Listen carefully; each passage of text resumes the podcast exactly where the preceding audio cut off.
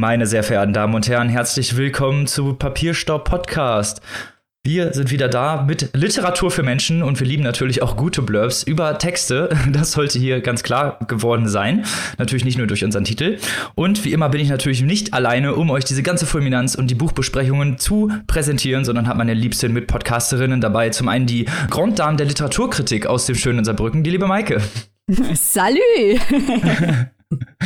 und die Frau mit ganz viel Herz für die Bücher, für Charaktere und Entwicklung, die liebe Annika. Hallihallo. Aus dem schönen Hannover. Ganz vergessen. Hallihallo. Auch ein wundervoller Ort in dieser schönen Bundesrepublik ist eine Stadt in Nordrhein-Westfalen. Ihr Name ist Münster und ihr schönster Einwohner heißt Robin. Und er ist heute bei uns der große Moderator. Hallo Robin. Ah, was eine schöne Anmoderation. Kann ich da gar nicht mehr sagen, außer wir haben heute ein vollgepacktes Programm und deswegen geht es auch eigentlich direkt schon los. Wir haben ja, äh, ja in der letzten Zeit immer wieder Literatur, Texte über den Krieg, über die Krise in der Ukraine bei uns am Start und wir hatten vor ein paar Wochen ein Essay von einem gewissen Wladimir Sorokin vorgestellt, dessen Kurzgeschichtenband wir jetzt hier im Vorgeplänkel beziehungsweise als erstes Buch präsentieren möchten. Und da freue ich mich schon ganz besonders drauf, denn ich habe das große Glück, dass Annika und Maike mitgelesen haben und wir gleich hier schön zusammen diskutieren können. Ja, und Robin, nicht, dass du hier in die Bescheidenheit abdriftest. Das gilt es auf jeden Fall zu verhindern. Deswegen möchte ich hier betonen, dass wir dieses Buch eingeplant hatten, lange bevor der Krieg in der Ukraine begonnen hat. Wir hatten dieses Buch also sowieso auf dem Schirm, hätten es sowieso gemacht. Wir wissen einfach, was wichtig ist. So ist es. So sieht's aus. Papiersteuesk geht's jetzt ab. Und der Kurzgeschichtenband, den wir heute vorstellen möchten, heißt Die Rote Pyramide, der sich tatsächlich auch wieder ein bisschen auf den Essay bezieht, aber da komme ich gleich noch zu. Wer ist eigentlich Wladimir Sorokin? Sorokin ist geboren im Jahre 1955 in Bykov äh, in der Nähe von Moskau, einer der bekanntesten und wichtigsten zeitgenössischen Autoren Russlands und auch ein Regimekritiker. Nach seinem Studium am Moskauer Gublin Institut für Erdgas- und Erdölindustrie sowie am Institut für Chemie hatte einen Abschluss äh, seiner Ingenieursausbildung abgeschlossen und hat dann kurze Zeit später für ein Magazin namens Wechsel gearbeitet, wo er rausgeworfen wurde, weil er sich geweigert hat, dem Komsomol beizutreten. Das ist der gesamtsowjetische leninische kommunistische Jugendverband. Äh, kürzer ging der Name nicht. und hat damit die Repressalien des Systems auch schon am eigenen Leib erfahren. Außerdem war er schon von vielen Kontroversen betroffen, beziehungsweise Kritiken betroffen, die systemnah waren, beziehungsweise die von systemnahen Kritikern ausgesprochen wurden. In den 1980ern waren die ersten Publikationen von ihm im äh, Gimistat herausgekommen. Das ist so, das nennt man die Grauschriften. Das sind verbotene, systeminkonforme Schriften oder Literatur, die zu dieser Zeit herausgekommen sind, beziehungsweise die halt nur unter dem Tisch gelesen werden konnten. Sein erster Roman, Die Schlange, ist auch in einem französischen Verlag erschienen, also gar nicht auf Russisch, sondern in einem französischen Verlag auf Französisch herausgekommen. Und er wurde schon häufiger angefeindet. Also es gab 2002 zum Beispiel eine Jugendgruppierung, die äh, vor dem Bolschoi-Theater ein großes Klo aufgestellt hat und dort seine Literatur reingeworfen hat. Also schon ziemlich üble Sachen und hatte auch kurz danach ein, ja, wurde angezeigt, weil in seinen Büchern angeblich Pornografie gezeigt wurde. Diese Anklage wurde von einem Gericht aber abgeschmettert. Sorokin hat mehrere Auszeichnungen erhalten. 2005 unter anderem den russisch-amerikanischen Liberty-Preis und 2010 den Gorky-Preis. Worum geht's jetzt eigentlich in Die Rote Pyramide? Wie gesagt, ein Kurzgeschichtenband. Neun Erzählungen aus den letzten zwei Jahrzehnten sind dort drin versammelt. Und äh, ich erzähle erstmal, was sind diese Geschichten oder beziehungsweise gebe euch mal einen ganz, ganz kleinen Ausblick. Und die erste Geschichte, über die ich heute mit euch sprechen möchte, ist zugleich auch die titelgebende Geschichte, die Rote Pyramide. Wir begleiten einen jungen Mann namens Jura. Er befindet sich auf einer Zugfahrt zu einer Freundin, die Geburtstag hat und Jura sitzt jedoch im falschen Zug. Als er seinen Fehler bemerkt, steigt er ganz schnell aus an einem verlassenen Bahnhof und an diesem verlassenen Bahnhof trifft er einen alten, weisen Mann, der sich auch so ein bisschen prophetisch gibt und dieser Mann erzählt Jura von einer unsichtbaren roten Pyramide, die mitten auf dem roten Platz steht und ein Rauschen ausstrahlt. Dieses Rauschen durchdringt alle Bürgerinnen und Bürger des Landes und entmenschlicht sie immer weiter. Die Geschichte ist deswegen so interessant, weil sie eine Metapher ist. Eine Metapher für die Machtstrukturen und für die Machtpyramide, die in Russland vorherrscht. Wir hatten vor ein paar Wochen ja bereits Sorokins Essay besprochen. Im Vorgeplänkel, wo er noch mal ein bisschen mehr darauf eingeht, was diese Machtpyramide ist und seit wann es die überhaupt gibt, weil diese Machtpyramide und diese Machtstrukturen gibt es schon seit mehreren hundert Jahren, sogar schon seit Ivan dem Schrecklichen. Und diese Geschichte zeigt sehr gut, wie weit auch diese Machtstrukturen reichen, denn wir begleiten Jura ein Leben lang und auch während seines Aufstiegs, er steigt in dem System immer weiter auf. Und während seines Aufstiegs begleiten wir ihn. Sein Vater ist ein ziemlich hohes Tier, der ihn immer weiterholt und irgendwann hat Jura selbst einen Sohn, den er dadurch, dass er hoch im System steht, vor Strafe schützt, denn der Sohn hat ein wirklich brutales und ekelhaftes Verbrechen begangen, aber Jura kann ihn vor Strafe beschützen, weil er eben ein hohes Tier in diesem System ist. Und ich finde, diese Geschichte zeigt auch nochmal sehr gut, wie weit diese Machtstrukturen eben reichen können. Interessant ist hier auch vor allem die Darstellung, die Darstellung von Jura selbst, weil die Geschichte wird so erzählt, dass er einfach eben in dieser Pyramide aufsteigt. Und obwohl er von dieser roten Pyramide weiß und von diesem Rauschen weiß, be ja, beeinträchtigt ihn das gar nicht. Er hinterfragt das auch eigentlich gar nicht, während er immer weiter im System aufsteigt. Und das fand ich auch interessant, diese Perspektive, denn erst sehr spät denkt Jura nochmal über die rote Pyramide nach. Und die zweite Geschichte, über die ich mit euch sprechen möchte, ist der Fingernagel. Eine ziemlich lustige, aber auch zugleich ziemlich brutale Geschichte. Alles geht eigentlich erstmal sehr idyllisch los. Wir treffen vier Familien, die sitzen bei einem Dinner zusammen, quatschen ganz normal, bis ein Streit entbricht, weil die Gastgeberfamilie kein Klopapier hat und auch kein Klopapier benutzt. Im weiteren Verlauf geht es dann darum, wer eigentlich jetzt das sauberste Poloch hat. Also da zeigen sich wirklich Protagonistinnen hinterher ihren blanken Arsch und das wird so ein bisschen als Statussymbol erhoben und hat auch ein ziemlich brutales Tarantino-eskes Ende, also Blut fließt hier en masse. Ich habe die Geschichte so interpretiert, dass alles ja eine Fassade ist, alles ein Schein eigentlich ist, weil diese Familie erstmal so als Idylle gezeigt wird und sich dann erst dieser Streit entbricht und ich meine, jetzt sind wir mal ehrlich, Polöcher sind eigentlich kein Streitgrund, aber diese Idylle, wie leicht die gebrochen werden kann, was eigentlich unter der Oberfläche brodelt, das ist glaube ich das, was Sorokin zeigen wollte, was unter der Gesellschaft, unter der Oberfläche brodelt und wie leicht diese Idylle oder dieses, dieser äußere Schein, wie schnell der gebrochen werden kann und wie schnell es dann eigentlich zu handfesten Auseinandersetzungen kommt. Natürlich ist das hier alles ein bisschen übertrieben und alles ein bisschen Provokation, aber das ist ja gerade, was diese Geschichte so interessant und auch so lustig eigentlich macht, dass es sehr, sehr übertrieben dargestellt wird, aber es zeigt ja trotzdem, was unter der Oberfläche brodelt, beziehungsweise wie leicht diese Oberflächlichkeit gebrochen werden kann. Und auch von den Charakteren wird das eigentlich gar nicht wirklich hinterfragt. Also es geht dann wirklich direkt zur Sache und alle sind direkt auf 180 und das ist ja eigentlich auch keine normale Reaktion auf einen ganz normalen ja, Streit, sagen wir es mal so. Und als äh, letzte Geschichte, die ich hier noch einmal kurz an erwähnen möchte, ist der Tag der Tschechisten.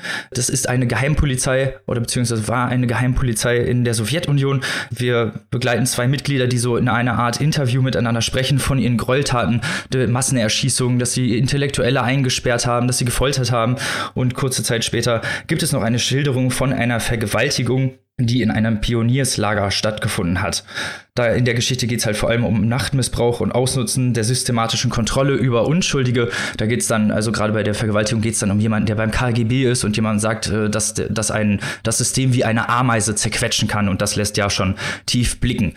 Generell haben wir hier bei Sorokin sehr viele groteske Geschichten, die zwischendurch in der Realität, zwar manchmal auch irgendwie ein bisschen im Traum spielen, also Träume spielen ja auch immer wieder eine Rolle, manchmal in so einem dystopischen Setting, manchmal weiß man auch nicht genau, ist es jetzt äh, dystopisch, ist es jetzt Traum oder Realität, aber das fand ich, hat Sorokin hier so interessant gemacht. Ähm, seine ganzen Motive ist vor allem so Zerfall, drohender Untergang, alles ist so ein bisschen dunkel und schwebt so am, am Ende des Horizonts seiner Geschichten.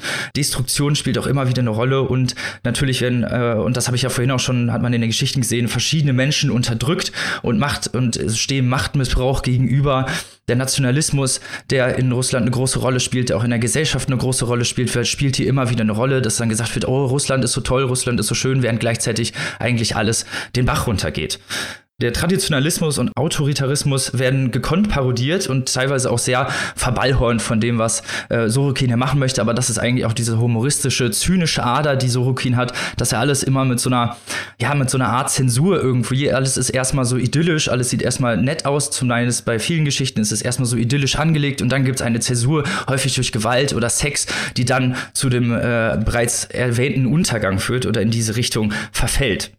Dieser Zerfall ist nicht nur inhaltlich, sondern teilweise auch sprachlich sehr spürbar. Es gibt immer mal wieder Wiederholungen, äh, die sich da ein, äh, einspeisen. So einen rhythmischen, rhythmischen Beat gibt es teilweise auch. Also da gibt es jemanden in einer Geschichte, der einen Herzinfarkt erleidet und man merkt richtig so dieses Stolpern des Herzens durch die Sprache. Und das hat mir auch sehr, sehr gut gefallen an diesem ganzen Sprachkonstrukt, das Sorokin hier einfließen lässt. Wirklich sehr gut gemacht. Und äh, häufig steht natürlich auch eine sehr politische, sozialpolitische Kritik im Vordergrund. Also für uns natürlich aus dem Westen, sage ich mal, die eben nicht mit dieser mit dieser Ideologie aufgewachsen sind, die nicht in diesem Land aufgewachsen sind, die nicht mit dieser Vorgeschichte aufgewachsen sind, für die ist die, die, diese Ideologie natürlich sehr klar erkennbar. Aber es gibt auch tatsächlich Nationalisten, die Sorokins Entwürfe und seine äh, ja, Geschichten anders auslegen und sie dadurch auflegen, dass es eigentlich eine gute Sache wäre, dass es in diese Richtung geht und diese Kritik teilweise gar nicht sehen.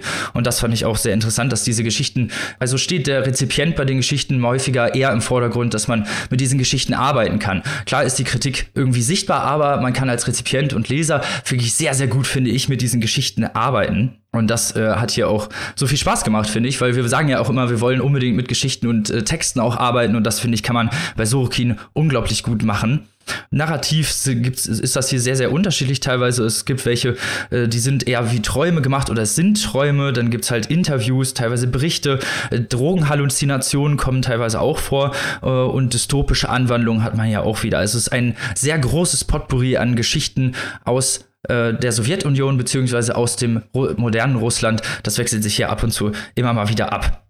Generell fand ich zumindest, dass die Geschichten auch teilweise so ein bisschen entrückt gewirkt haben, also nicht verrückt, sondern alles so ein bisschen entrückt, dass man denkt, okay, was geht hier eigentlich ab, was ist hier los? Und das äh, hat aber eigentlich so viel Spaß gemacht, dass es alles eben nicht so auf einen, ja, auf einen Standpunkt runtergebrochen werden kann, alles auf irgendwie eine Sache runtergebrochen werden kann, sondern dass man hier eben so viele Facetten hat, die Sorokin einfließen lassen möchte. Und deswegen möchte ich jetzt mal mit Annika und Maike darüber sprechen, was ihr von äh, diesen Geschichten gehalten habt und was euch vielleicht so fasziniert hat daran.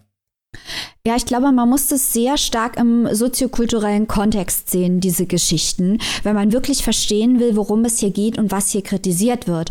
Denn es geht ja hier, und da haben wir eine Parallele zu den Baseballschlägerjahren, über die wir die ganze Zeit sprechen in unserem Podcast, um den Untergang der Sowjetunion und die Nachwirkungen der Sowjetunion, obwohl es sie nicht mehr gibt. Äh, eigentlich gab es ja die Sowjetunion, die aus 15 Unionsrepubliken bestand, nur bis 1991, also zwei Jahre länger als die DDR. Und wir alle wissen ja, obwohl es die DDR nicht mehr gibt, hat das Auswirkungen auf das heutige Leben in Deutschland. Und Sorokin erzählt darüber, was die Sowjetunion für Auswirkungen hat auf das heutige Leben auch in Russland. Weil die Geschichten, die sind zwar nicht alle super aktuell, aber sie bilden vor allem äh, die Zeit nach der Sowjetunion ab und wie das alles eben bis heute Auswirkungen auf Russland hat. Und das ist ziemlich interessant, weil es eben nicht nur plump gegen Autoritarismus aufbegehrt oder so, sondern weil es psychologisch Denk- und Handlungsweisen auseinander nimmt, die heute in Russland aufgrund der Sozialisation in der Sowjetunion unter Umständen noch existieren. Es ist ja zum Beispiel auch beim Krieg in der Ukraine nicht so, dass die ganzen Russen doof sind und nicht wissen, was da los ist. Klar gibt es da ein Propagandasystem in Russland, das auch versucht, die Leute dumm zu halten und nicht zu informieren. Aber vor allem auch die jungen Leute, die sich im Internet informieren können, wissen ja sehr wohl, was dort passiert. Aber das Denksystem und auch die Unterwerfung unter den Staat aufgrund der Repression und auch aufgrund von eingeschärften Denkweisen, äh, die auch sich halten, obwohl die Realität vielleicht das verleugnet, was gedacht werden soll.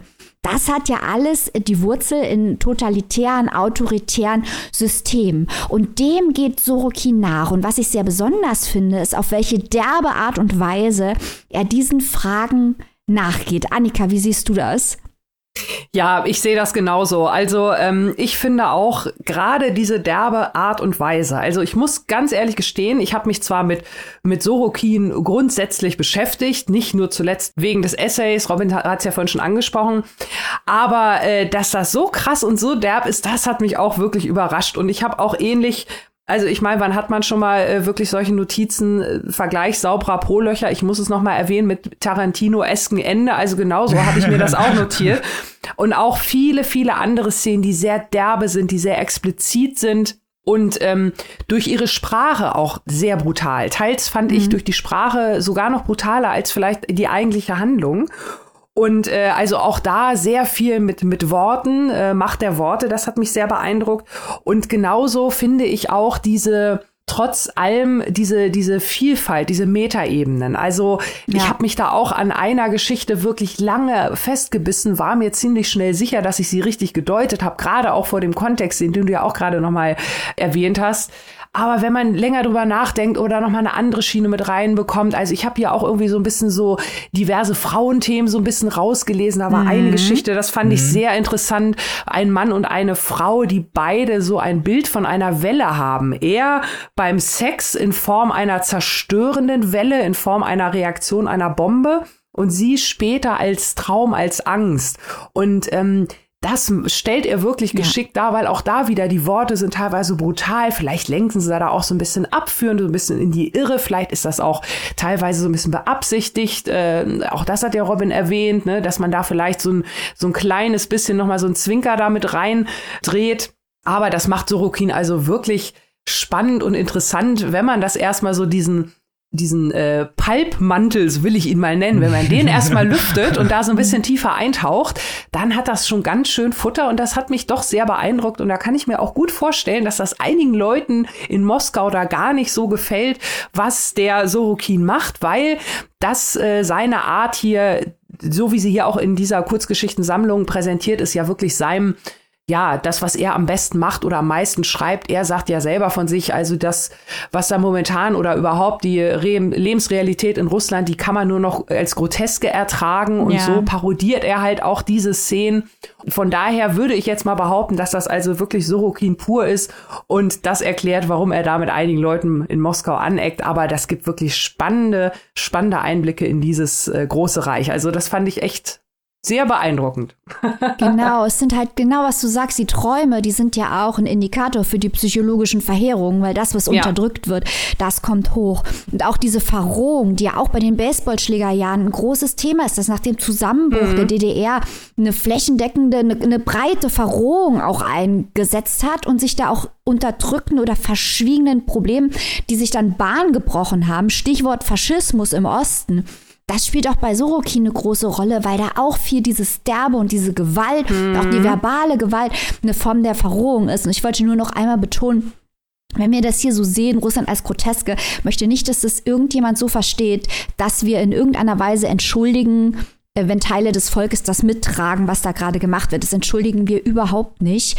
Aber ich finde halt die Fragen, die Sorokin stellt, nach der äh, psychologischen Deformation der Gesellschaft aufgrund des autoritären Staates. Und er stellt ja auch Fragen nach der Verantwortung der Gesellschaft. Er entschuldigt das ja nicht. Mhm. Er macht ja nicht mhm. alle Russen nee. zu Opfern. Ähm, ja, das finde ich ganz, ganz wichtig. Also ich fand vor allem auch, wenn man denn vielleicht ein Thema nochmal nehmen wollte, was alle Geschichten irgendwie auch so ein bisschen durchzogen hat, war das wirklich so das Unbestimmte. Entweder die große unbestimmte Angst oder die große unbestimmte Macht.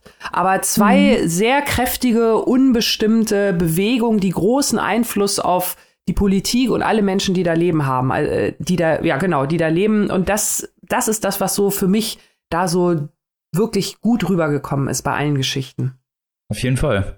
Auch wie es, also wie, wie die Darstellung halt einfach ist. Also gerade wir sehen ja, wie soziopolitisch die Tendenzen sind oder was gerade halt eben in Russland passiert, dass dieser, dass die Menschen abgeschottet werden, dass äh, eben ganz viel auch Staatsfernsehen kontrolliert wird, Propaganda und so. Diese ganzen Tendenzen, die sind ja in Sorokins Geschichten auch alle vorhanden. Diese ganzen Tendenzen, wo es hingeht, beziehungsweise auch die Art der, dem Umgang damit, der Umgang mit diesem, mit, mit diesem postsowjetischen, mit diesem äh, mit diesem Regime, mit der Autorität, mit den autoritären äh, Mechanismen, da wird ja alles mit umgegangen oder beziehungsweise es steht alles immer wieder auch im Vordergrund von Sorokins Geschichten und das hat mir auch so gut gefallen, dass er das auf dieser vielfältigen Weise präsentiert, aber auch viel, viel in der Metaebene stecken lässt oder beziehungsweise in viel in der Metaebene präsentiert.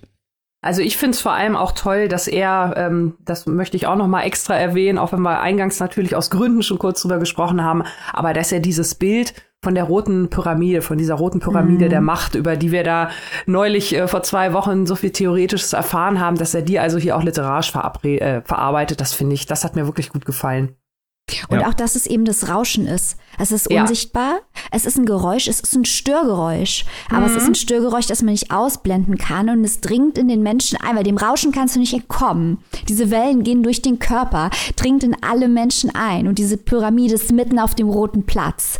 Und dieses Bild, großartig. Die Frage ist ja, bleibt das Rauschen ein Störgeräusch oder wird es irgendwann zu einem Grundrauschen und die Leute hören es gar nicht mehr? Ganz Eine genau. Art Tinnitus, der sich da festsetzt. Ne? Ja, Ja, ja. ja, Ja. ja, das stimmt. Es ist keine klare Botschaft, sondern es ist nur ein unbestimmtes Geräusch. Und das genau wie du sagst, Annika, irgendwann nimmt man das einfach nicht mehr wahr. Dann Ja. nimmt man das einfach hin. Es ist der Tinnitus, wie Robin sagt. Ja, ja. Aber total spannend, auch mit euch darüber zu reden. Also, und ich kann euch nur empfehlen, euch diese Geschichten durchzulesen, weil es ist so Ja. spannend, so interessant und natürlich auch, man muss man ja auch mal sagen, und äh, das ist ja auch auf jeden Fall ein, ein Punkt, dass es sehr unterhaltsam ist. Ne? Also trotz dieser wirklich bösen Sprache teilweise, trotz dieser wirklich üblen Themen, die hier aufs Tableau kommen, ist es unglaublich gut und unterhaltsam und faszinierend gemacht. Und äh, deswegen würde ich euch nur empfehlen, lest euch doch mal durch. Wladimir Sorokin, Die Rote Pyramide. Neun Erzählungen, wie gesagt, erhältlich im Kiwi Verlag. Auf 120 schmalen Seiten hat man hier aber eine, eine wirklich große Portion, um es mal kulinarisch zu verpacken. Für 22 Euro in der Hardcover-Variante zu erhalten und für 18,99 Euro in der digitalen Version.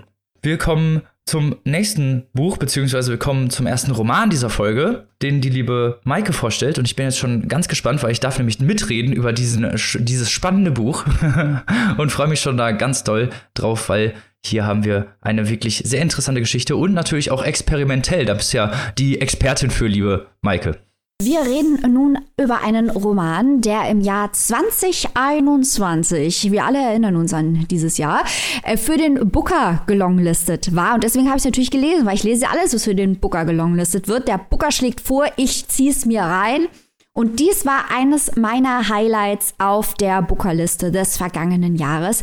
Wir reden über das Buch eines Mannes, der als Professor am Goldsmith College lehrt. Wir wissen, wir haben viele Preislisten-Fans da draußen, die uns zuhören. Die werden wissen, das Goldsmith College in London verleiht selbstverständlich den großartigen Goldsmith Prize für experimentelle Literatur und bringt auch einige großartige LiteratInnen hervor. Das, die sind also ganz weit vorne, wenn es um ästhetische, vor allem Innovation in der Literatur geht. Wir reden von Professor Francis Spafford, der uns verwöhnt mit seinem Roman Ewiges Licht.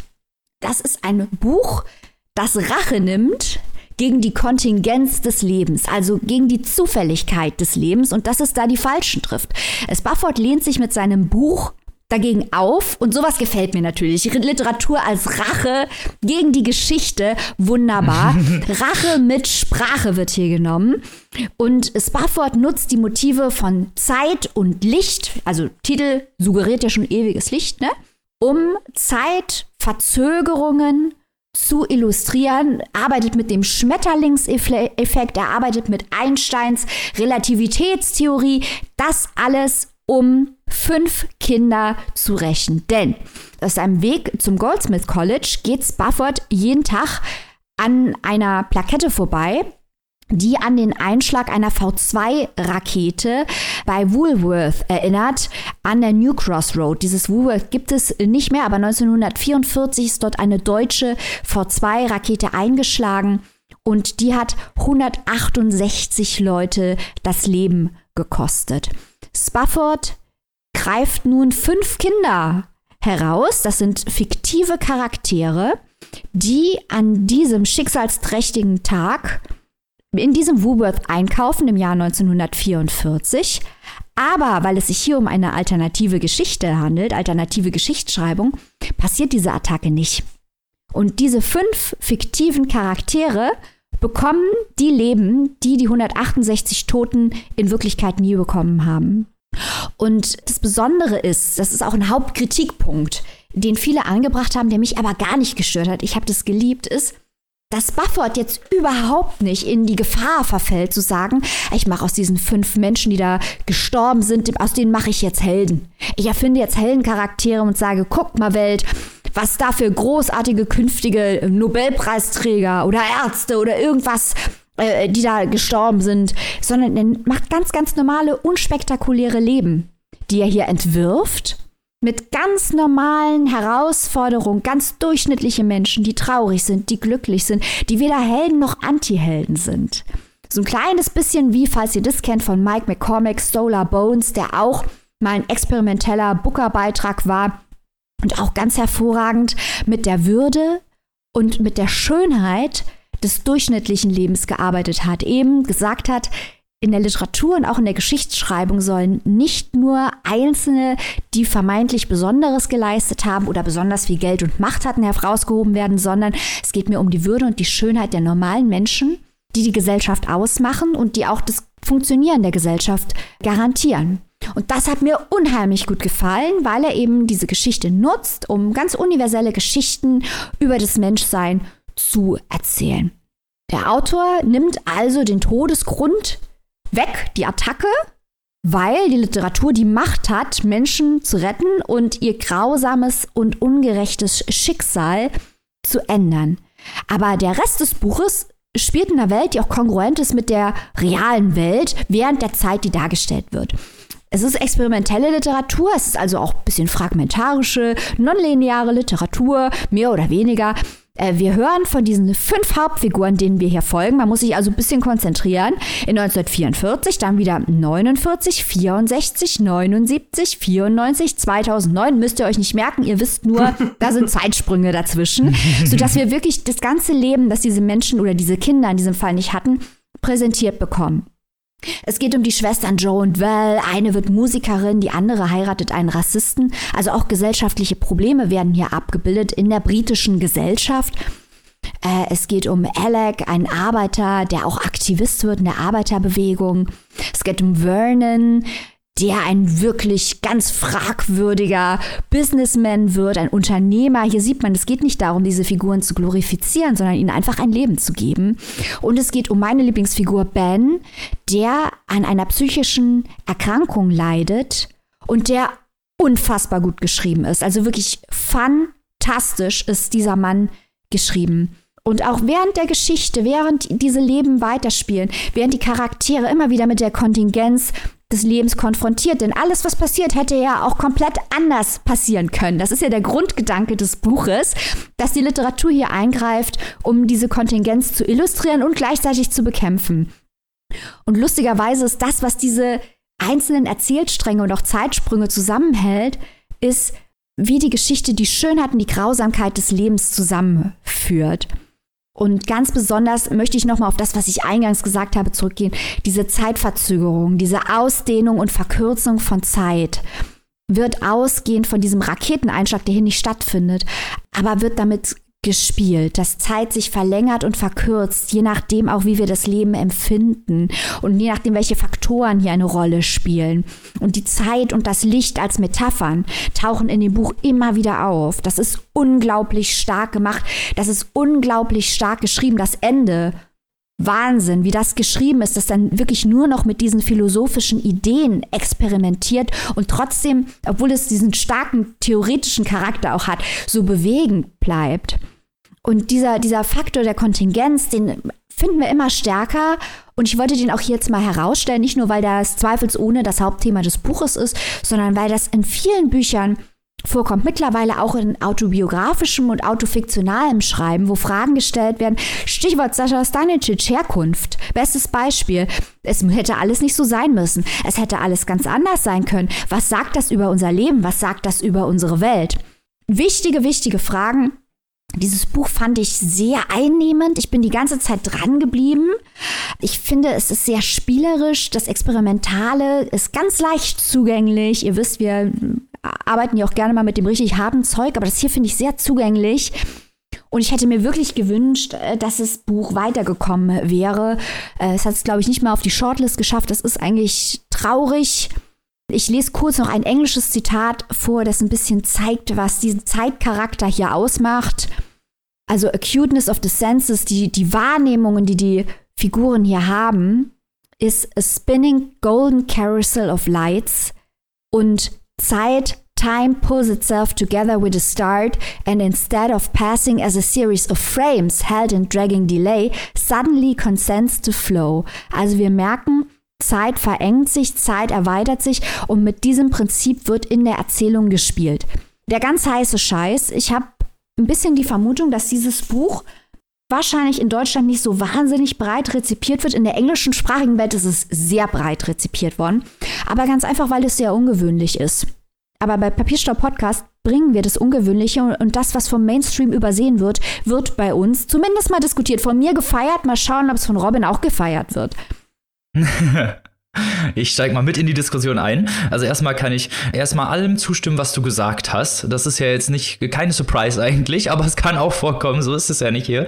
ähm, und ich fand ganz toll, toll und interessant auch, wie diese Geschichten gestaltet sind, wie diese Charaktere entwi sich entwickeln und wie diese Entwicklung auch innerhalb dieses Romans geschildert werden. Wir haben ja auch immer wieder so diese, diesen zeitgeschichtlichen Hintergrund, der eine ganz, ganz große Rolle spielt, mhm. dass dann auch sehr, sehr viel so diese, ja, die Zeit de, des Englands, der da, äh, ne, der 70er, 80er, 90er, 2000er gezeigt wird, wie die Charaktere sich verändern, wie sie Charaktere sich auch innerhalb der Zeit verändern. Da fand ich gerade die Frauencharaktere auch so interessant, weil sie ja, diesen damals doch noch sehr latenten Frauenhass oder zumindest, äh, dass die Frauen eben unterdrückt wurden, noch gezeigt hat. Das fand ich auch, äh, ja, wirklich sehr einnehmend, zumal die auch ja alle ihre eigene Sprache haben, alle ihre eigenen Wünsche, Träume und dahin, wo sie hinwollen. Und diese, dieses Konglomerat, diese, diese Zeitsprünge, die Spafford hier macht, die sind, die sind so toll eigentlich. Auch, dieses, dieses Zeitverschieben, was hier immer wieder stattfindet. Also wir hatten, du hast ja erzählt, der Ben, der da unter psychischen Problemen leidet, der dann ja auch am Anfang wirklich mit äh, ganz schlimmen medikamentösen äh, mit Methoden behandelt wird, wo er einfach nur ruhig gestellt wird und sobald er irgendwie sich auflehnt, gesagt wird, ja, nee, äh, so habe ich dich ja noch nicht erlebt. Also das fand ich teilweise auch sehr, sehr erschreckend zu lesen, aber es hat mir äh, wie dir ganz, ganz viel Spaß gemacht und hat, äh, hat sich auch so stringent durchgezogen. Also es ist nicht jetzt so, dass man jetzt ständig irgendwie sich fragt, wo, wo geht's hin oder was möchte der Autor, sondern es ist sehr, sehr klar, was diese Figuren darstellen, aber man möchte unbedingt wissen, wie es weitergeht. Man möchte unbedingt wissen, wie es ausgeht. Und das ist ja ein absolutes Talent, dieses Schriftstellerische, diese, diese Geschichte, diese Entwicklung, die Charaktere und auch generell den zeitgeschichtlichen Kontext so zu setzen, dass man als Leser und Leserin halt wirklich wissen möchte, was passiert, was wirklich wissen möchte, was mit diesen Charakteren passiert, die ja eigentlich am Anfang gestorben sind. Ja, also ich meine, sie konnten ja hier nicht sterben. Nee, nein, aber. aber, aber ja, es stimmt natürlich. Vor allem finde ich das faszinierend. Ich, ich bin voll bei dir, dass man dranbleibt. Und das Verrückte ist ja, dass sie gar nichts Besonderes machen. Also keiner von denen macht ja irgendwas Besonderes, wo du jetzt sagst, crazy. Der hat jetzt irgendwie was erfunden oder hat eine Tragödie erlebt, die ganz außergewöhnlich ist. Dieses Buch ist eigentlich ein, ein Monument gegen das Außergewöhnliche. Dieses Buch sagt, das Außergewöhnliche muss gar nicht sein. Die Würde und die Schönheit, die sind im Kleinen zu finden, in der kleinen Gemeinschaft, auch im Scheitern und unter Umständen zu finden. Mhm. Und das hat mir, das hat mich wirklich äh, beeindruckt und ich fand es auch faszinierend, dass äh, sich viel der Debatte um das Buch bei den Lesezirkeln zum Booker Zucker darum gedreht hat, dass eben ähm, die Leute gesagt haben, ja, warum soll ich das denn lesen? Die sterben halt nicht, und dann machen sie aber auch eigentlich nichts. Ja, aber das ist ja gerade der Punkt. Das ist ja, ja eben, genau. äh, also das ist ja das, was die Charaktere auch interessant macht, ne? Ihre Leben halt, die, dass die Leben auch so gezeigt werden. Und es ist ja auch dieser zeitgeschichtliche Kontext. Also äh, man, man kann ja jetzt einfach alle Leute gefühlt unter den Teppich kehren, nur weil sie halt jetzt, keine Ahnung, nichts Besonderes oder beziehungsweise nicht in die Geschichtsbücher eingegangen sind. Aber zeitgeschichtlicher Kontext setzt sich doch vor allem eigentlich erst dadurch fest, dass Charaktere ganz normale Menschen sind, dass sie ganz normal in der Gesellschaft stehen und neben ich eben nicht außerhalb oder eben nichts Besonderes sind. Und das macht sie doch eigentlich besonders. Äh, ja, und äh, auch gerade dieses, mir hat halt auch dieses Metaphorische mit dem Licht und auch immer mit der Farbe Gold und mit der Zeit mhm. hat mir unheimlich gut gefallen, weil es fängt schon an mit der Beschreibung des Raketeneinschlags am Anfang, aber dann leben die halt trotzdem weiter. Man kann natürlich hier die Schrödingers Katze-Diskussion führen. Leben sie oder sind sie tot? Aber das ist äh, gerade das Schöne und auch Spielerische äh, an diesem Buch, dass ich wirklich nur empfehlen kann, lest doch mal bitte das bewegende und faszinierende Buch von Francis Spafford, Ewiges Licht. Da kann man auch richtig was lernen über Pacing. Das will ich vielleicht noch kurz sagen. Weil mhm. äh, Professor Spafford ja hier mit dem, was man mit Pacing machen kann, Stichwort schneller erzählen, langsamer erzählen, Momente ausdehnen, große Zeitsprünge ausbauen. Da experimentiert er ja hier gerade mit rum. Und ich finde das sehr interessant. Das ist eine richtige kleine Masterclass in Sachen Pacing. Zieht euch doch einfach mal rein. Äh, Francis Spuffords Ewiges Licht in einer Übersetzung von Jan Schönherr. Erschienen bei unseren Freunden von, jetzt muss ich gucken, Rowold natürlich. Das Ganze kostet als gebundenes Buch ein sehr schönes Cover. 22 Euro und in der keimfreien E-Book-Edition 1999. Da solltete loslaufen, aber nicht bevor wir hier fertig sind, denn jetzt geht's noch weiter mit der lieben Annika und jetzt ja haben wir wieder haben wir einen französischen Autor wieder am Start. Äh, liebe Annika, hau mal raus. Salut und bien und so, ne? Robin hat gerade seine kompletten Französischkenntnisse präsentiert. Alle. Vier Jahre Alle Französisch, das ist übrig geblieben. Kann ich da nur sagen, Robin. Ja, ich äh, schaue heute wieder mal nach Frankreich. Und zwar habe ich da ein ziemlich gehyptes Debüt mitgebracht. Warum, das erkläre ich gleich. Es handelt sich um das Erstlingswerk von Laurent Petit-Margent mit dem schönen Titel Was es braucht in der Nacht. Ja, Debüt, Hype, habe ich gerade schon gesagt. Laurent Petit-Margent ist ein 1965 geborener Mann, der äh, ja ein begeisterter Leser ist, der eigentlich für die Air France arbeitet, viel auch immer im Ausland unterwegs war, wie das so ist, wenn man im Flugbusiness tätig ist. Jetzt aber mit seiner Familie im Umland von Paris lebt und wie gesagt ein begeisterter Leser ist und dann vor zehn Jahren auch angefangen hat, selbst Bücher zu schreiben. Und jetzt ist also sein Debüt fertig. Es ist in Frankreich wirklich über Nacht äh, so richtig zum absoluten Supererfolg geworden. Es hat 20 Literatur- und Leserpreise abgeräumt. Es ist jetzt weltweit gleich in einem Dutzend Sprachen erschienen und wird auch verfilmt. So, also, das äh, spricht ja schon mal für sich. Da ist, wird also gleich richtig ordentlich was passieren mit diesem Buch und deswegen natürlich für uns Grund genug, da mal raufzuschauen, zumal es auch ein sehr, sehr spannendes Thema behandelt. Das muss natürlich immer zusammenpassen. Und davon erzähle ich jetzt mal, worum es hier in diesem Buch von Laurent Petit-Margent geht. Im Mittelpunkt unser Erzähler, ein alleinerziehender Vater. Wir, wir erfahren seinen Namen nicht, er ist also namenlos. Der Vater nennen wir ihn jetzt einfach mal der Einfachheit halber. Und ja, der Mann ist alleinerziehend, weil nämlich seine Frau und die Mutter der gemeinsamen zwei Söhne verstorben ist. Die ist an Krebs erkrankt, die Frau. Da waren die beiden Söhne. Der ältere Frederik wird von allen nur Fuß genannt, weil er auch so eine Vorliebe für Fußball hat. Der ist zehn Jahre alt damals gewesen. Und sein kleiner Bruder Gilou, von allen Lou genannt, der war sieben. Die Familie lebt oder lebte damals, lebt immer noch in Lothringen, äh, Nachbarn von Maike sozusagen so ein bisschen. Und äh, ja, die Frau erkrankte dann also an Krebs und die nächsten drei Jahre der Familie waren also von Krankenhausaufenthalten, Therapien, Chemotherapie, Bestrahlung. Wer sowas schon mal mitmachen musste oder vielleicht auch nicht, man, man kennt es ja leider so ein bisschen. Also es war eine sehr lange sehr schmerzvolle Therapie, in erster Linie natürlich für die Mutter, aber natürlich auch für das ganze Familiengefüge, weil die Mutter mehr oder weniger drei Jahre lang im Krankenhaus gelegen, äh, gelegen hat. Also Wochenende war dann halt immer Ausflug, äh, Mutti besuchen im Krankenhaus, bis die Mutter dann schließlich gestorben ist. Sie hat den Kampf gegen den Krebs also verloren und der Vater ist also mit der ganzen Situation nicht so wirklich gut zurechtgekommen. Schon während dieser langen Krankheit. Er hat zwar gemerkt, dass sein älterer Sohn da in der Schule so ein bisschen absackt, aber wie gesagt, es war ja auch viel drumherum. Das hat die Kinder natürlich auch alles mitgenommen. Deswegen hat er das da alles nicht so ganz vielleicht ernst genommen und hat sich selbst auch so ein bisschen in Alkohol geflüchtet und hat aber den Bogen dann gekriegt. Also es war jetzt nicht alles so furchtbar schlimm, aber nichtsdestotrotz Mutter nicht mehr da, Trauer, man kennt es oder schwere Situation für alle Beteiligten. Und der Vater stellt also mehr und mehr fest, er ist schon in dieser Überforderung halt alleinerziehend, er ist Monteur, er hat auch einen körperlich ziemlich fordernden Beruf, da muss er auch immer fit sein, bastelt da oben an Stromleitungen rum, da kann man also auch nicht äh, sich irgendwie so kleine Konzentrationsfehler erlauben.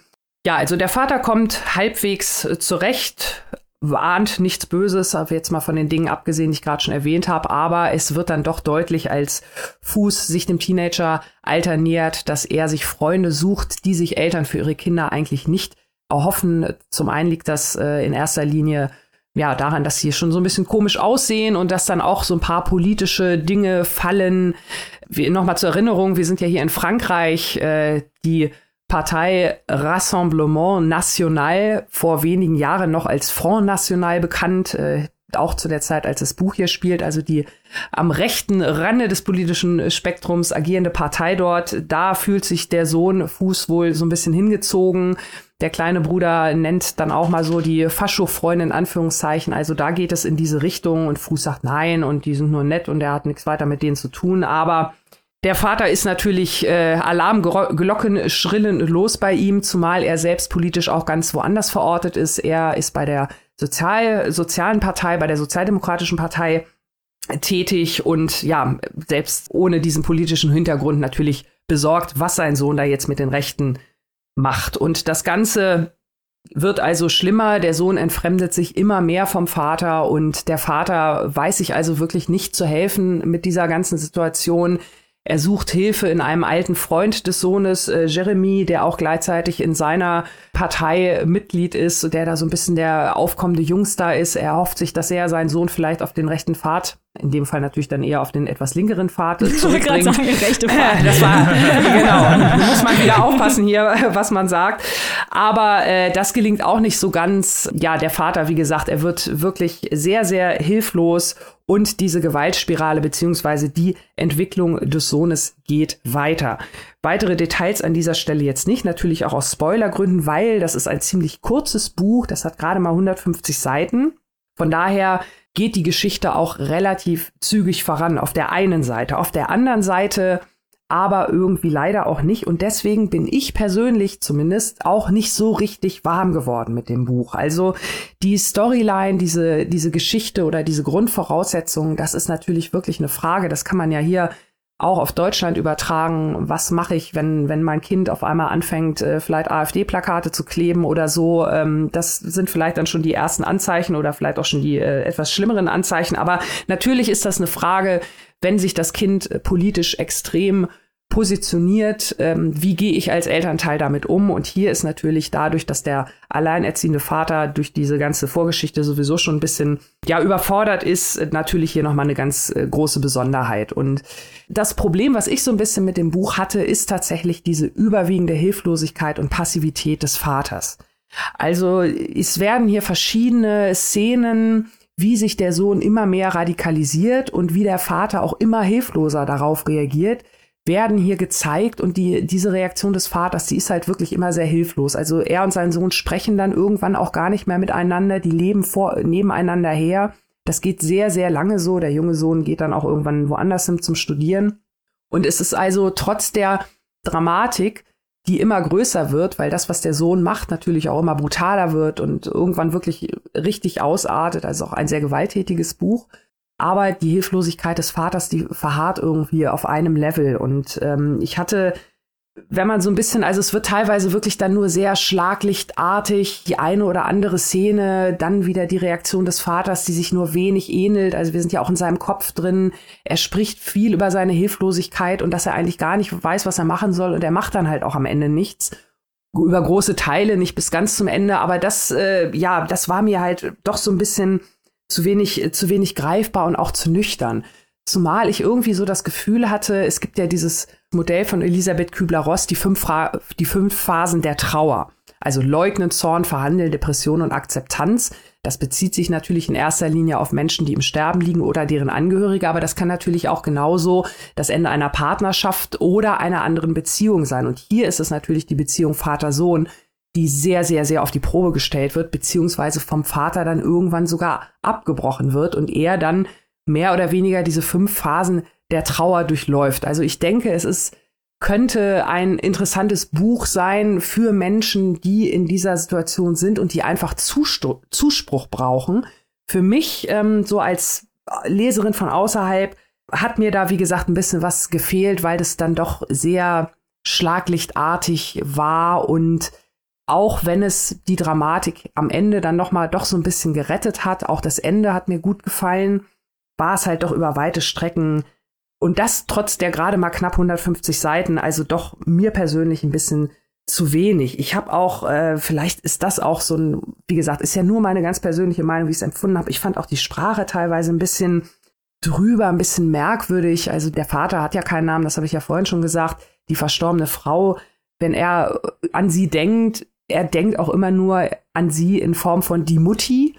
Also nicht nur, wenn er mit seinen Söhnen spricht, sondern wenn er auch selbst an seine verstorbene Frau denkt. Das fand ich auch irgendwie so ein bisschen skurril. Also ich konnte zu dem Vater irgendwie so auf gar keiner Ebene so ein so einen richtigen Zugang finden. Aber vielleicht soll das auch wirklich dieses große Gefühl der Ohnmacht, der Hilflich Hilflosigkeit beschreiben an dieser Stelle. Das ist auf jeden Fall gut dargestellt, aber so ein, so ein Hoffnungsschimmer, wie man dieser Ohnmacht dann begegnen kann, war für mich da jetzt am Ende nicht dabei. Wie gesagt, der Vater, der, es wird noch ein bisschen dramatischer zum Ende hin. Aber unterm Strich äh, für diesen, für diesen Hype vorab und äh, das ist also wirklich auch als so, ja, so besonders auch von der Sprache her beschrieben wird und so überwältigend und da war es mir dann doch unterm Strich ein wenig zu nüchtern für. Nicht, dass ich da mehr Schwulst äh, haben wollte oder so, bitte nicht falsch verstehen. Aber ja, da, wir haben immer, wir sagen ja immer, wir brauchen noch so ein bisschen mehr dieses, dieses Fleisch am Knochen. Das war mir hier doch zu sehr diese, äh, diese fünf Phasen der Trauer in, in ein paar Akten und in ein paar Schlaglichtern dargestellt. Also da hätte ich mir gerne noch mehr, zum Beispiel auch ja, von den, von den Gedanken des Sohnes. Also der wird irgendwie so gar nicht beleuchtet, was ihn da jetzt genau hingetrieben hat, diese Motive, warum, warum das alles so schlimm wurde. Das äh, findet da halt auch überhaupt nicht statt, weil wir, wie gesagt, wirklich nur in den Gedanken des Vaters, die immer nur um ihn selbst und seine Hilflosigkeit kreisen. Wenn es das Buch der Stunde ist, äh, dann möge das so sein. Mich konnte es da leider, was das angeht, nicht so ganz erreichen. Das ist natürlich immer schade zu hören. Ne? Also wir hören ja eigentlich immer lieber Lobgesänge, aber es klingt, äh, so wie du es erzählt hast, nach einer sehr interessanten Ausgangsprämisse, womit man ja eigentlich viel hätte machen können, gerade die Dynamik zwischen dem Vater und dem Sohn und diese ganze Hilflosigkeit, wie du sie erzählt hast, aber so wie es klingt, also zumindest jetzt für mich, äh, klingt es ja, als wäre es sehr stagnativ gewesen, als würde es in, in vielen Bereichen irgendwie stagnieren und leider nicht so wirklich weitergehen. Klar, wenn man dann die fünf Phasen der Trauer da mit reinbringt, okay, aber ob das, ist das jetzt so wie du es erzählst, ist es ja nicht äh, das, was jetzt die Wurst vom Teller holt, um es mal äh, mega literaturkritisch zu sagen. ähm, hätte man, äh, also sagen wir es mal, frage ich mal so, hätte mit einer anderen Herangehensweise, mit mehr vielleicht auch Dynamiken oder auch mehr vielleicht Sichtweise auf den Sohn, hätte es da für dich besser aussehen können oder liegt das vielleicht auch generell an dem ganzen Sprachkonstrukt oder an dem ganzen äh, narrativen Konstrukt, was hier eingeflossen wird? Also ich hätte ich hätte gern noch mehr tatsächlich rausgeholt. Ähm, das mit diesen fünf Phasen mhm. der Trauer, das ist ja nur das, was ich mir jetzt hier äh, so so wie ich es gesehen habe. Ne? Also diese Phasen durchläuft der Vater halt auch irgendwie. Das, weil ich dachte irgendwie, ja, mh, jetzt ist er so, jetzt ist er so, was kommt vor als nächstes? habe mir das nochmal angeguckt, also das passt da schon ganz gut. Aber ähm, da fehlt mir wirklich doch noch eine zweite Stimme, weil äh, dafür, äh, wie du sagst, es ist so ein total spannendes Thema und das kann man so komplex aufdröseln und ich fand die Figuren, die, die er zeichnet, es sind ja wirklich in erster Linie Männer, also es gibt zwar auch noch eine Frauenfigur, die dann später auch noch eine Rolle spielt und natürlich die Mutti, aber in erster Linie ist es ja der Vater mit seinen zwei Söhnen und diesem anderen jungen Mann, äh, der seinem Ideal von einem älteren Sohn viel mehr entspricht. Und diese Dynamik auch zwischen den vier Männern, die hätte ich gerne noch ein bisschen weniger vaterzentrisch gehabt. Also da, das ist eher so dann, dass ich denke, ach Mensch, äh, da bin ich enttäuscht, weil da hätte vielleicht auch wirklich noch viel, viel mehr dran sein können, weil es, gerade weil es so ein spannendes Thema ist und weil ich vorher so auch diesen Plot und auch aus dieser Sichtweise das noch gar nicht gelesen hatte, aber das natürlich eine interessante Frage ist, wie geht man damit um? Ne? Wann kann ich sagen, okay, bist du jetzt noch mein Kind? Kann ich das überhaupt noch guten Gewissens sagen, wenn ich weiß, wie du denkst, was du tust, was du vielleicht getan hast oder noch tun wirst? Kann man das irgendwie abkoppeln? Ist das möglich? Sollte man das tun? Also das sind schon unheimlich viele spannende Fragen. Und da hätte ich doch gerne noch ein bisschen, ja, doch, doch noch mehr zugehabt. Eine, eine Anschlussfrage hätte ich da vielleicht. Äh, Geht es auch so ein bisschen um die Eigenverantwortung? Also ich meine, so als Vater, der ja eigentlich auch mit der Erziehung zu tun hatte? Nee, eher wenig, eher wenig tatsächlich. Ah, okay. Also, ja. weil es ist, es ist auch wirklich, es wird auch hier so als äh, sehr großer Bruch dargestellt. Also, es war jetzt nicht so, dass der natürlich durch den Tod der, der Mutter ein bisschen in der Schule abgesackt und so, das hatte ich ja vorhin auch erzählt. Aber es wird äh, auch es gibt noch später noch andere Szenen, wo auch viel über den, über den Jungen geredet wird und das ist eigentlich immer ein ja, ein guter Junge war, ein liebes Kind. Also der hat jetzt, war jetzt keiner, der irgendwie in der Kindheit schon irgendwie Katzen angezündet hat oder so, keine Ahnung.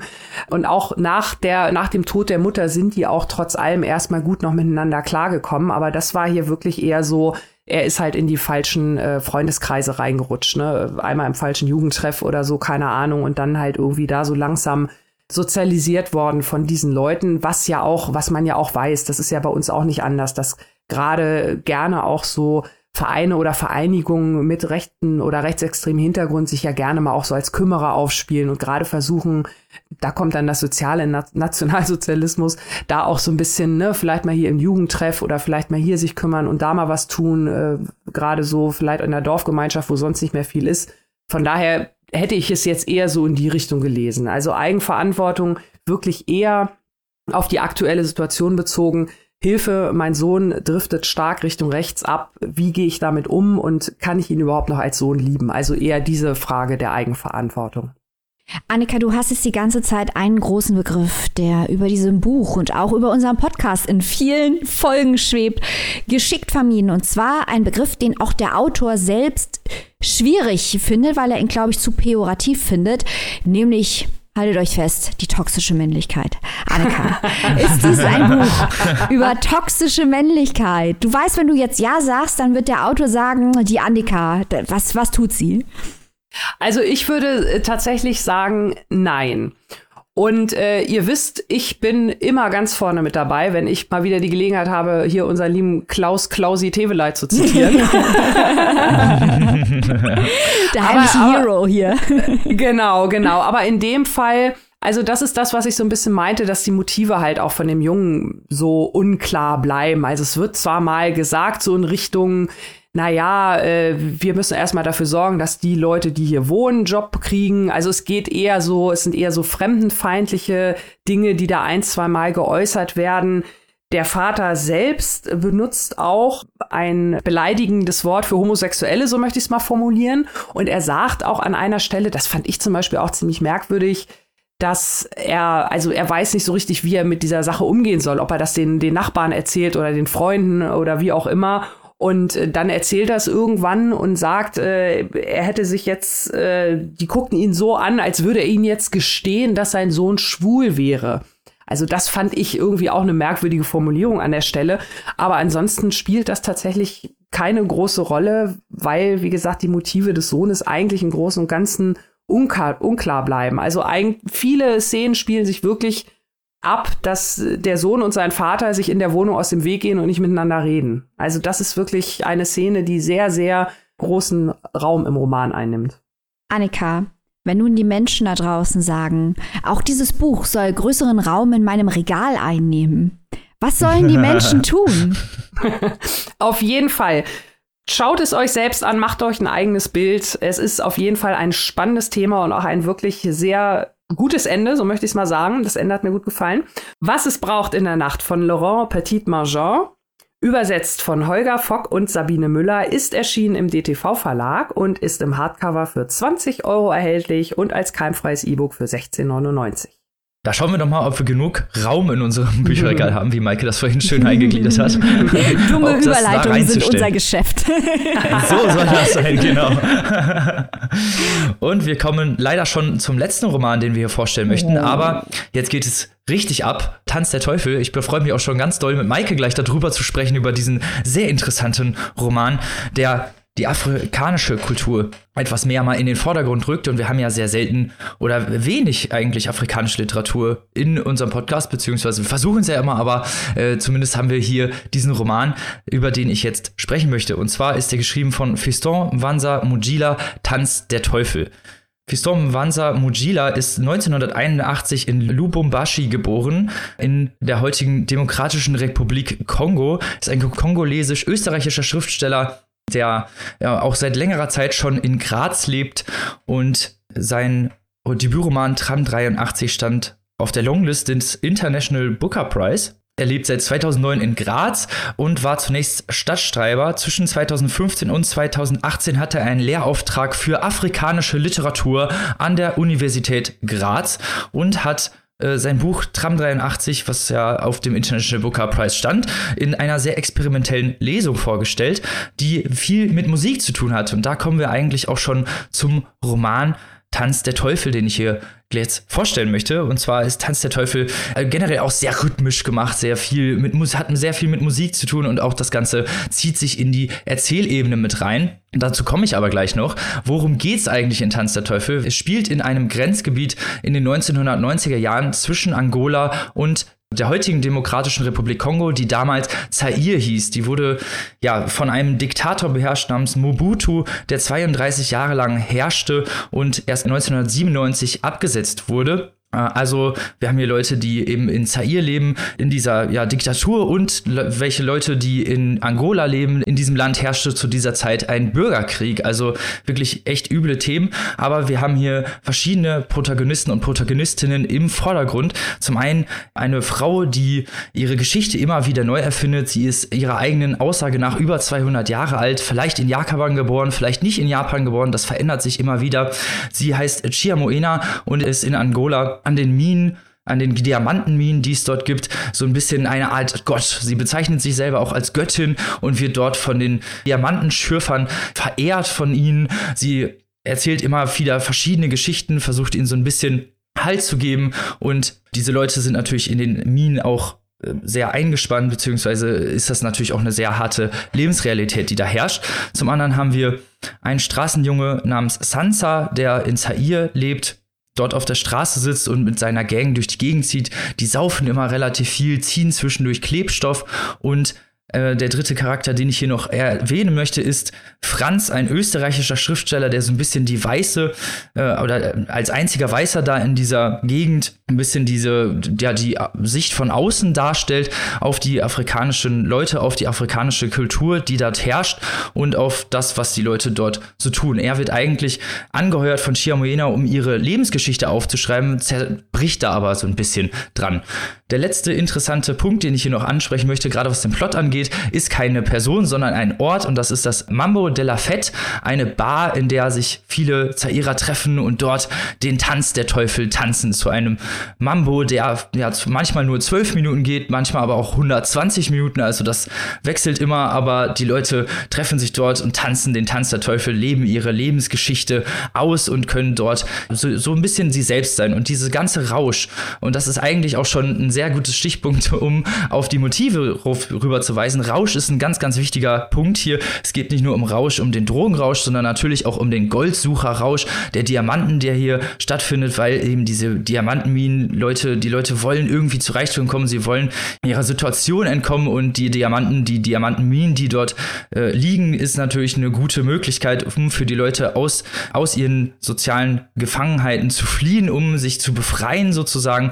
Und es gibt auch immer wieder Raubbau, also Leute, die versuchen da Diamanten zu schürfen, obwohl sie es gar nicht dürfen, keine Lizenz haben und dann teilweise überprüft werden. Aber auch der Rausch des Tanzes ist ganz wichtig. Dieser Tanzrausch, der hier stattfindet, dieser Tanz der Teufel, der zieht sich nämlich durch den ganzen Roman und diese ganze Ästhetik beruht auf diesem Tanz. Es ist alles unglaublich rhythmisch, unglaublich, ja, schrittmäßig eigentlich geschafft. Da wird mal so ein Schritt nach hinten gemacht, so ein Schritt zur Seite und das wird alles auch sprachlich in dem Roman gezeigt und auch so eingefangen. Und das ist eigentlich das Spannende an diesem, an diesem Buch, dass die Charaktere, äh, es gibt eben die Charaktere, die ich erzählt habe, es wechselt immer mal wieder ein bisschen die Erzählperspektive. Es gibt auch eine Art Plot, also diese Charaktere wachsen weiter. Wir wachsen äh, irgendwann sehen wir den Zerfall dieser Diktatur, wie er stattfindet, was da passiert und sehen aber natürlich auch die Lebensrealität dieser Leute, die ja von Armut bedroht sind, von Hilflosigkeit bedroht sind, die nicht wirklich wissen, wie sie, was sie mit ihrem Leben anfangen sollen, wo sie mit ihrem Leben hingehen sollen. Und äh, das, der Roman ist auch ein ja, großer Erzählband. Also es ist auch wirklich, es geht viel um, wie werden Geschichten erzählt, wie werden Geschichten erzählt, wie bauen sich Leute auch ihre Identität durch Geschichten, weil viele Protagonisten und Protagonistinnen des Romans erfinden ihre Geschichte neu. Sie schließen sich jemandem an, ohne jemand anders zu sein. Sie möchten jemand anderes darstellen. Sie möchten auch klassischen Aufstieg vielleicht manchmal haben.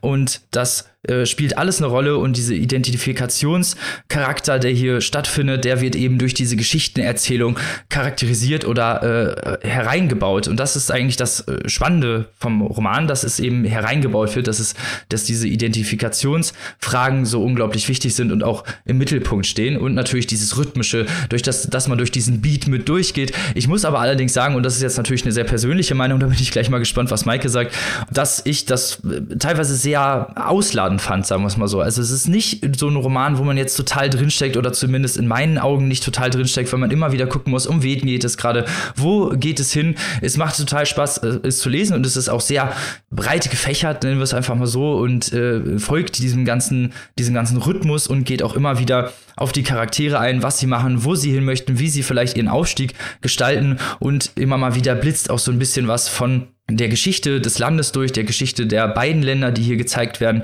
Und äh, das, das sind ja wirklich brutale, harte Themen. Aber ähm, Miss Fesson Mansa Mujila distanziert sich hier teilweise so ein bisschen, fand ich zumindest, weil es so manchmal ein bisschen sehr lakonisch ist, gerade wenn es in die brutalen Szenen geht, dass es nicht so visuell beschrieben wird. Aber dadurch äh, festigt sich es eigentlich viel besser und wird nicht dadurch, dass es so direkt auf die Gewalt gezeigt wird, äh, viel, viel griffiger und bleibt auch viel, viel mehr bei den Protagonisten und Protagonistinnen.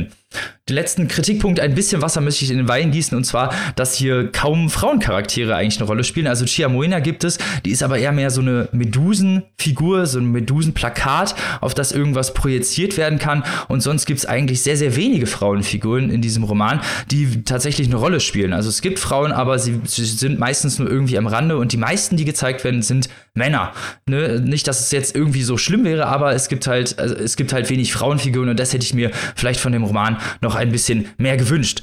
Liebe Maike, du hast den, das Buch ja auch gelesen. Was ist deine Meinung? Ich denke, dass dies ein Buch ist, das die Spreu vom Weizen trennt, dahingehend, dass viele Leute sagen, wir sollten doch dringend mal afrikanische Literatur lesen und afrikanische Literatur ist so interessant. Und dann greifen sie zu all den Dingen, zu denen sie aus ihrer Lebenswirklichkeit oder aus ihrem Hintergrund äh, oder aus dem Geschichtsunterricht sowieso schon Bezug haben. Und dieses Buch erzählt Dinge, die wahrscheinlich der durchschnittliche Westeuropäer nicht weiß. Und das erfordert, dass der durchschnittliche Westeuropäer, wenn er der Geschichte folgen möchte, sich auf seinen westeuropäischen Hintern setzt und sich durchs Internet googelt, um rauszufinden, was die Geschichte von Zaire ist, wer eigentlich Mobutu war, was da los war in Angola, was es mit diesen Diamantenminen auf sich hat. Und wenn man dieses historische Setting verstanden hat, dann finde ich dieses Buch sehr leicht lesbar. Also ich habe mich da reingefunden und dann bin ich dran geblieben. Ich habe nämlich geliebt, wie Mujila die Atmosphäre dieser Zeit und dieses Ortes evoziert. Der Bürgerkrieg in Angola. Gleichzeitig haben wir in Zaire diese Straßenkinder in einem Land, das seit Ewigkeiten von einem Diktator beherrscht wird, das vorher Kolonie war, das waren ja beides Kolonien, äh, Belgisch-Kongo, mhm. ganz schreckliche Kriegsverbrechen, äh, die Portugiesen in Angola, das spielt hier alles rein, diese, dieser Nachhall des Kolonialismus, worauf dann aber die Diktatur folgte. Der nächste Bürgerkrieg in Zaire, Schrägstrich Kongo, schon am Horizont. Eine Generation von Menschen, die nie andere Umstände kennengelernt hat, sodass da junge Menschen sogar von Zaire in den Kongo gehen, um in den Diamantenminen zu arbeiten und das Glück zu suchen. Und viele dieser Figuren planen gar nicht so wirklich in die Zukunft. Ganz weil es keine Zukunft gibt. Selbst die, die Diamanten finden, lernen wir in dem Buch, verhökern häufig ganz, ganz schnell das Geld, weil sie wissen überhaupt nicht, ob die, ob die Zukunft noch stattfinden wird.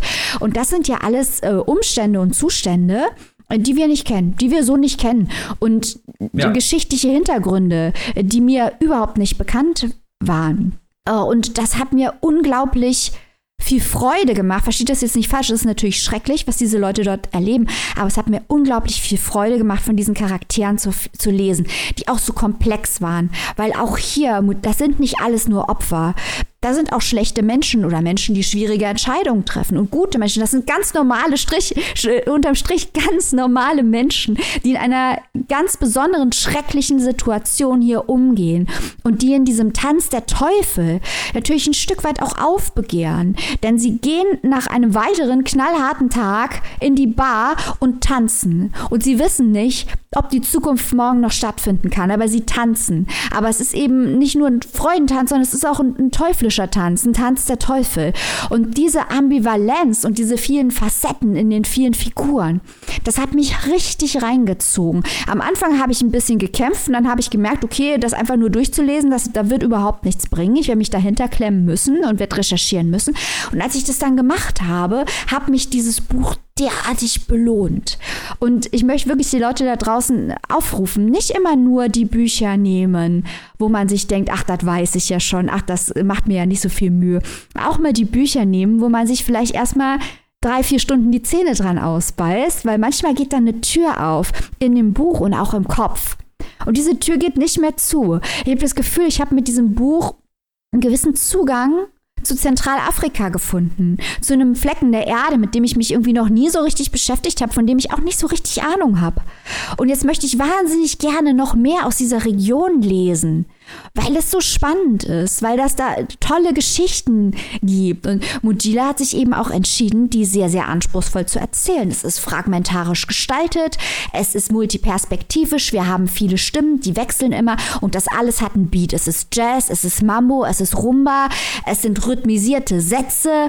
Irre. Also ich habe da so nach, nach dem ersten Drittel habe ich nur mit ganz, ganz großen Augen vor diesem Text gesessen und dachte, wow, Wahnsinn, wie mich dieses Buch belohnt hat. Also ich bin, ich bin Fan und auch das wie das Bufford, wahrscheinlich ein Buch, das von vielen Leuten übersehen wird und ein Buch, das vielleicht auch viele Leute zur Seite legen, weil sie keinen Bock haben, was zu arbeiten. Aber Leute, arbeitet doch mal bitte was in der Literatur, wenn ihr am Ende derartig dafür belohnt werdet.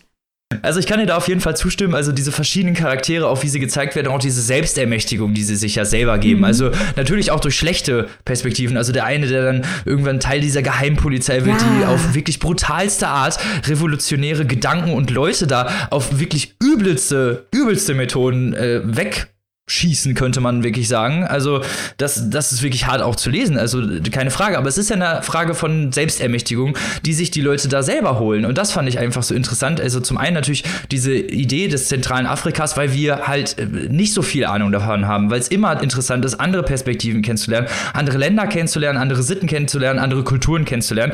Und das hat auf jeden Fall Mojila sehr, sehr gut gemacht, diese Kultur äh, ja mit in seinen Roman einzubringen. Das wollte ich hier auf jeden Fall jetzt mal nicht unter den Teppich fallen lassen, dass er er das, dass er das so interessant gemacht hat. Es ist schwierig, jetzt irgendwie was Negatives zu sagen, sondern ich war teilweise so ein bisschen was schwierig für mich, finde ich. Also nicht, dass, dass du nicht recht hast. Also ich stimme dir da auf jeden Fall zu. Ich habe es nur manchmal so ein bisschen anders gesehen, weil es dann doch wegen der vielen Perspektiven, wegen der vielen Leute manchmal ein bisschen schwierig ist zu sehen, wo ist man gerade. Aber es ist ja, es ist ja dieses Konglomerat aus diesen verschiedenen Perspektiven, die zusammenkommen, die in diesem Buch zusammenkommen und eben diesen Tanz der Teufel tanzen. Und das ist ja das Interessante dass man was Neues lernt, dass man diese Charaktere kennenlernt und auch ihre Entwicklung kennenlernt. Also es mhm. gibt ja schon eine starke Charakterentwicklung auf jeden Fall. Und diese Entwicklung steht ja schon immer mal wieder im Vordergrund. Und es steht auch immer wieder die Geschichte des Landes oder der Länder, der beiden Länder im Vordergrund, äh, die angesprochen wird, die gezeigt wird. Und ich meine, das ist wirklich brutales Zeug. Wenn man sich das durchliest, das ist so übelste Scheiße, um mal ganz äh, auf Deutsch zu reden. Und das äh, spielt da auch immer wieder mit rein und das wird auch von diesen Charakteren verarbeitet. Also das fand ich auf jeden Fall auch einen sehr, sehr positiven positiven Punkt. Ich wollte jetzt nicht sagen, das soll man nicht lesen, sondern vielleicht, dass es halt teilweise auch ein bisschen sehr experimentell ist, dass man mit diesem Beat halt auch mitgehen mhm. muss und auch mitgehen wollen möchte. So, weil ohne diese ja, Herangehensweise, die wir haben, weil wir ja Bock hatten, eigentlich damit zu gehen und diesen Beat zu erleben, da ist, da wird es dann, glaube ich, schwierig. Also, wie gesagt, ich gebe dir recht, dass das Buch nicht einfach ist, aber ich hatte wirklich am Anfang erstmal ein Problem, mich zu orientieren, aber auch ganz einfach, weil mir die Infos gefehlt haben. Und ich finde es dann immer schwierig, und das hast du nicht gemacht. Ich sage das jetzt nicht über Robin, nur dass das klar ist, aber häufig gibt es dann Leute, ich erinnere mich da an eine große Diskussion, auch im Kontext des Bookers, äh, wo es um Arundhati Roy ging und ein Buch über indische Innenpolitik, wo dann viele Leute gesagt haben, ich habe das nicht kapiert, wo ich mir dann denke, ja, aber Vielleicht bist du auch nicht das Publikum und vielleicht ist es dann auch deine Pflicht, äh, dich da rein zu googeln. Und so habe ich auch so ein bisschen das Buch hier gelesen, dass es nicht da ist, um uns Zentralafrika zu erklären, sondern dass es da ist, um Zentralafrika zu erzählen. Und wenn wir die Umstände mhm. nicht kapieren, müssen wir es recherchieren. Äh, so habe ich das Buch gelesen und das, das gefällt mir gut. Es verkauft seine Leser nicht für dumm. Da muss man klar was machen, aber dann war ich wirklich, als ich einmal klar hatte, wer da wo ist und warum, und wen überhaupt diese Geheimpolizei bekämpft. Also es ist ja so, dass dieser Mobutu versucht hat, sein Regime aufrechtzuerhalten, während revolutionäre Kräfte versucht haben, ihn zu stürzen. Robin sagte ja schon, das Buch spielt in den 90ern, Mobutu wurde 97 gestürzt. Und das ist, sind die Dynamiken, die da passieren. Und das erklärt uns Mujila in dem Buch nicht. Weil er das nicht für die Westler erzählt, die er an die Hand nimmt, sondern weil er das ganz neutral als Geschichte des Landes erzählt und uns dann auch mal was abverlangt. Und das finde ich total gut. Und wie diese Atmosphäre da evoziert wird von der Zeit, Wahnsinn. Also ich muss sagen, ich bin wirklich dann reingekommen. Ich habe mit so, so fragmentarischem Erzählen nicht so die Probleme. Ich habe Anfang mehr wegen der, ähm, der historischen Situation geschluckt, aber what a story, Leute. What a story. Äh, was ich auch noch mal, das auf jeden was ich auch noch mal kurz ansprechen wollte, bevor das hier längenmäßig komplett eskaliert, weil es auch so ein spannendes Buch zum Diskutieren ist. Robin, du hast diese Frau in den äh, Diamantenminen angesprochen. Die finde ich auch spannend, weil sie sich selber ja für eine Göttin hält und ihre Geschichte immer anders ein kleines bisschen verschiebt und wie alt sie wirklich ist, wie viele hunderte Jahre sie alt ist. Mhm. Und diese jungen Männer, die da hinkommen und jeden Tag unter schrecklichen Umständen ihr Leben riskieren, um Diamanten zu finden in einem, einer Art von Aberglauben sich ja auch an sie halten und ihren Geschichten zuhören. Ja. Und dieser Aspekt hat mich zum Beispiel auch sehr fasziniert, dass diese jungen Männer nichts haben und sich irgendwie an, an Gespinsten in ihrem Kopf hochziehen. Dass diese Göttin sie vielleicht beschützt und dass sie vielleicht eben nicht derjenige sind, der morgen von der Lawine überrascht wird, sondern dass sie derjenige sind, der morgen Diamanten findet und so. Äh, diese Ideen, das hat mich in den Details, ist das unglaublich stark, weil es viele von diesen Details hat, auch als das eine Straßenkind äh, in ein Restaurant geht mit einem Hund und Respekt verlangt für seine Rolle als Straßenkind, der eigene Stolz als Straßenkind und dafür respektiert zu werden, gar nicht zu versuchen, jemand anders zu sein. Und diese kleinen Details, die machen dieses Buch so stark, weil man auf denen rumdenken kann und weil auch die Rhythmik der Sprache dem so eine Schönheit und sowas Mitreißendes geben, finde ich. Das auf jeden Fall. Und auch dieses Geschichten erzählen, natürlich auch diese ganze Geschichte über ihre, ihre eigene Vergangenheit, die ja dann immer wieder auch teilweise verändert wird. Man hat ja das Gefühl, dass die Gia Moena die auch teilweise beeinflusst, ja. oder zumindest das bei vielen eben der Fall ist, dass sie dann sich denken, okay, wieso soll ich mir nicht meine eigene Geschichte basteln? Wieso soll ich mir nicht meine eigene Identifikation äh, selber aussuchen? Und das fand ich auch so interessant. Diese Geschichten, die ja, äh, die ja viel erzählt werden. Also es gibt ja viele, viele Charaktere, die immer wieder ihre Geschichte erzählen oder anders ihre Geschichte mhm. erzählen. Und das fand ich auch so spannend, weil es äh, ja so ein, so ein ganzes, so ein ganzes Konglomerat, so ein ganzes Zusammenhalt gibt irgendwie, wo die die einzelnen Perspektiven dann doch wieder so viele Parallelen aufweisen. Annika, bist du jetzt traurig und schockiert, dass du dieses Buch nicht gelesen hast?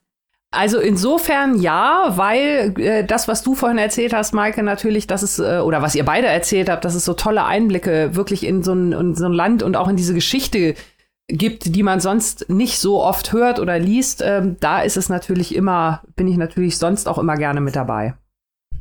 Klingt gut. Dann, dann, liebe Hörer und Hörerinnen, falls ihr euch diesen Roman reinziehen möchtet, was wir halt in diesem Fall nur empfehlen können, Piston Vanza Mungilas Tanz der Teufel, übersetzt aus dem Französischen von Katharina Meyer und Lena Müller, ist erhältlich im Zollnei Verlag auf 284 Seiten für 25 Euro in der Hardcover-Variante, die wir nur empfehlen können, weil ich finde auch das Cover eigentlich ganz schick, muss man sagen. Und für 18,99 Euro in der digitalen Version. Also Leute, greift zu. Fran äh, afrikanische Literatur hat man eben nicht so oft und deswegen hin. Und dann auch noch österreichisch, ähm, afrikanischen Graz, die Heimatstadt von Clemens Setz, der muss auch noch einmal erwähnt werden. Und dann äh, setzen wir uns schon an dieser Stelle dafür ein, würde ich mal sagen, Robin, dass auch dieses Buch für den International Booker nominiert wird, oder? Ja, ja, das ja, ja. ja, ja. Kopfnicken von meiner Richtung, auf jeden Fall. Damit sind wir leider schon am Ende unserer Folge angekommen. Ich weiß, alle guten Sachen müssen leider ein Ende haben und das ist hier jetzt leider eingetreten, aber aber, aber liebe Leute, wir haben, wir haben noch ein tolles Exclusive über einen interessanten Coup, ein Coup, der die Menschheit in Atem gehalten hat und bis heute auch sehr popkulturell verarbeitet wird. Mit dem Buch, was vorgestellt wird. Ihr solltet auf jeden Fall reinschalten zu dem Exclusive, was gerade präsentiert wird. Und nächste Woche haben wir natürlich wieder ein geiles Exclusive über einen der wichtigsten deutschsprachigen Autoren ever.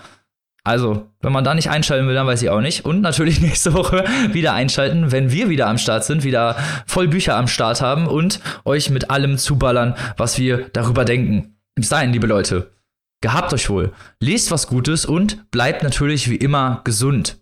Bis dahin, auf Wiederhören. Tschüssi. Tschüss.